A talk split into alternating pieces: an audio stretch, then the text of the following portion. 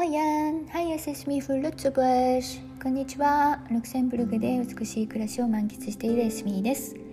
このチャンネルでは私の成功体験や失敗談、そして今のルクセンブルグでの暮らしの様子も時々ご紹介しながら一人でも多くの方のマインドを憧れの未来実現へとセットしていければと思い配信しています。あなたはどんな素敵な未来を描いていらっしゃいますか？さて今日はですねちょっと残念なお話をしたいと思います。うんそれはねルクセンブルグの配達サービスの事情なんですね。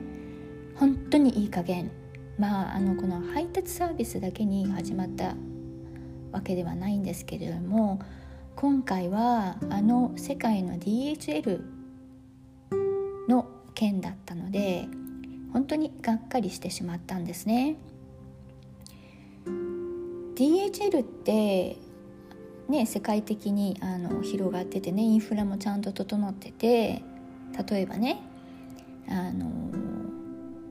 いつ来るよってメッセージをしてくれるんですよ。でね今回は Amazon Japan で書籍を買って楽しみにしていたんですね。で明日来るよというメッセージが来たのでお休みを取って待っていました、うん、こちらはねですね時間指定ができないので明日って言ったら明日なんですね。あの朝の8時半もしかしたら出勤前に来るかもしれないし、うん、あ出勤前じゃないか、まあ、ちょっと遅れて出勤すれば間に間に合うかもしれないしがお昼時間に来るかもしれないし午後の3時かもしれないし夜の7時かもしれないし。ということで一日休みを取ったんですね。まあお休みはもったいないですけど他にもやることありましたし、まあ、たまにねあの一日をゆっくり過ごすのもいいかなと思って、うん、お休みを取って待っていたのでした。で午前中は来ませんでした。まあね一日ですから心配せず待っていたんですね。でお昼を食べていたらですねなんかメッセージが届いてうんそれがね DHL, DHL からだったんですよ。でお客様が不在のためにお届けできませんでした。ってえ？みたいな。ずっといましたよ。ピンポン鳴らなかったしでねこれって実は結構あるんですよ。この現地の郵便局では割と頻繁にね例えばこんなこともありましたやっぱりね日本からあの送って待っていたお荷物なんですけどピンポンもせずにでしかもね来たという来たけどいなかったっていう通知もなかったので私はねあのそれが郵便局に保管されていることが知らなかったんですね。であれ来ないな来ないなと思って問い合わせをしたら返送されたって言うんです。えー、何ですか？みたいに。で郵便局に「何で返送したの?」って問い合わせをしたらば「いや私がね期間内に取りに来なかったから悪いんだ」って言うんですね。いやでもねその家あの配達しようとしたっていう日は絶対に家にいたんですよ。ホームワーキングの週だったから。でじゃあピンポンしてないよねって。でまあピンポンしたかどうかは別として家にいたしそれにしてもあの不在だったら通知しない？普通って。でその通知がないなかったんだけどって。でピンポンもさしてもらえず通知なかったらどうやってその荷物が局に保管されてるって分かるのっていうそういう言い合いになってですね、まあ、証拠らしきものを出してでようやくそれを認めてもらってですね。でなんとかかんとかその送金の量返金だけはしてもらいました。うん物はねもう一度送送ったんですね。日本からルクセンブルグに。まあその分は私のもうもう一回払う払ったんですけどもまあそれはともかくねこれが例えば悪くなるものだったらもう台無しだしで時間的にねもう遅いかもしれないじゃですないじゃないですか。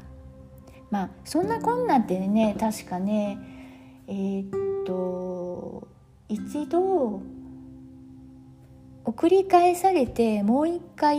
着いたのが結局全部合わせて6ヶ月かかったっていうのも過去にも何回もあったのでねあのまあ驚きはしないんですけれども今回は世界にネットワークがある DHL ですよ。でしかもこれでね2回目だったんですね。で DHL に頼むっていうことはどういうことかというとお届け先に確実に届くように高いお金を払ってこのサービスにお願いしているっていうことですよね。はい。そうなのですよ。でこの配達をするっていうことが DHL のそもそものそもそも会社が存在する目的だと思うんですね。うん。はい、それを考慮してもう一度あのこれから言うことを聞いてみてくださいね。で私はカスタマーサービスに連絡したんですね。いやこんなこと言ってるけど私いたんですけどと。で今日はねあの今日の配達だって言うからせっかくお休みを取ってわざわざお休みを取って待っていたのにピンポンもせずにあのデリバーできなかったってデリバーできなかったっていうメッセージが入ったんですけどどういうことですかと。そしたらばそのこの対応してくれてる人があじゃああの待たないでいいように近くのロッカーに入れておくから取りに来てくださいって言うんですよ。これもえ？えじゃないですか？あのそもそもの配達義務を怠ったのは DHL さん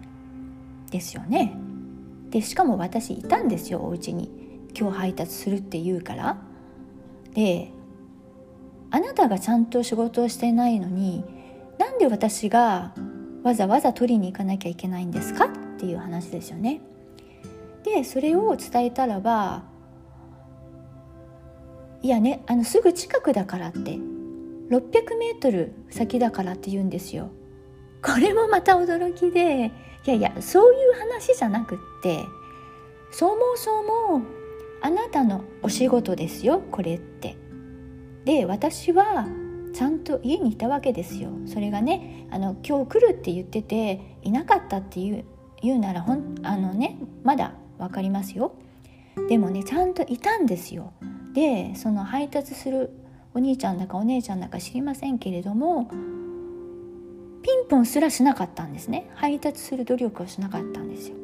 それで私に取りに行けって言うんですか？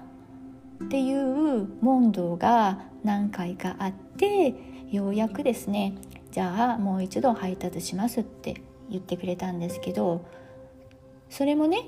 当日にやってくれるわけじゃないんですよもちろん。次の日なんですよ。うん。もう本当にねがっかりです。これ DHL です。お金高く払っています。しかも世界にネットワークがある。それなりにね社員教育とかちゃんとしてるとこだと思いたかったですね。うん。まあ現地ではねあの結構ある、うん、状況なのでねまあ私としてもね本当に必要な時はもうかなり前もってあの手配しておくとかねプラン B を必ず用意しておくおきます。でもねそれにしてもやっぱり本当にがっかりですこの DHL さん。ということでうんちょっとお伝えしたかったんですね。でそれとはね本当に逆に日本のサービス。例えば私がねー、なんていうかな、うん、例えば楽天か何かで、まあ、ちょっとどこだか覚えてないですけど何かを頼みましたで本来であればねあの間違ったものが届いたらば、えー、例えば1週間以内とかに返金あの返送しなくちゃいけないんですけど私の場合は海外なので絶対それはありえないんですよ。なのでもうそれもダメ元であのそれもあの理解した上でねあの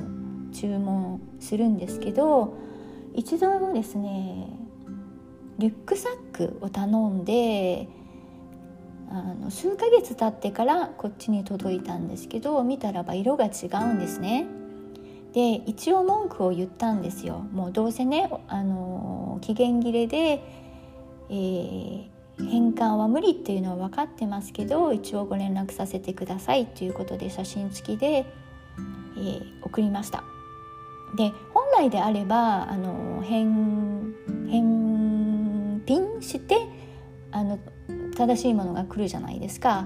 ででも今回はあのその時はですね申し訳ございませんとでちゃんとねあの私が欲しかったものを送ってくれて返品は不要ですということで、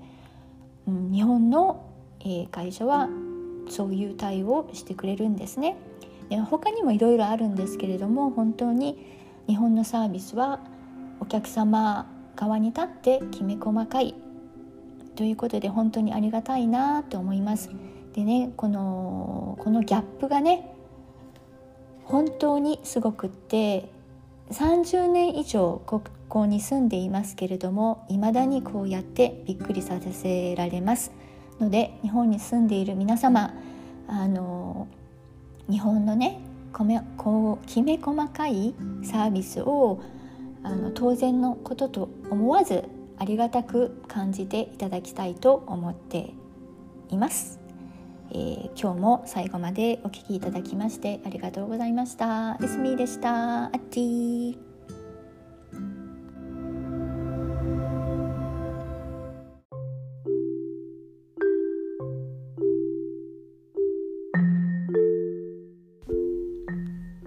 今日も最後までお付き合いいただきましてありがとうございます。このチャンネルでは未来の美しい暮らしのために役立つ情報をお届けしていきたいと思っています。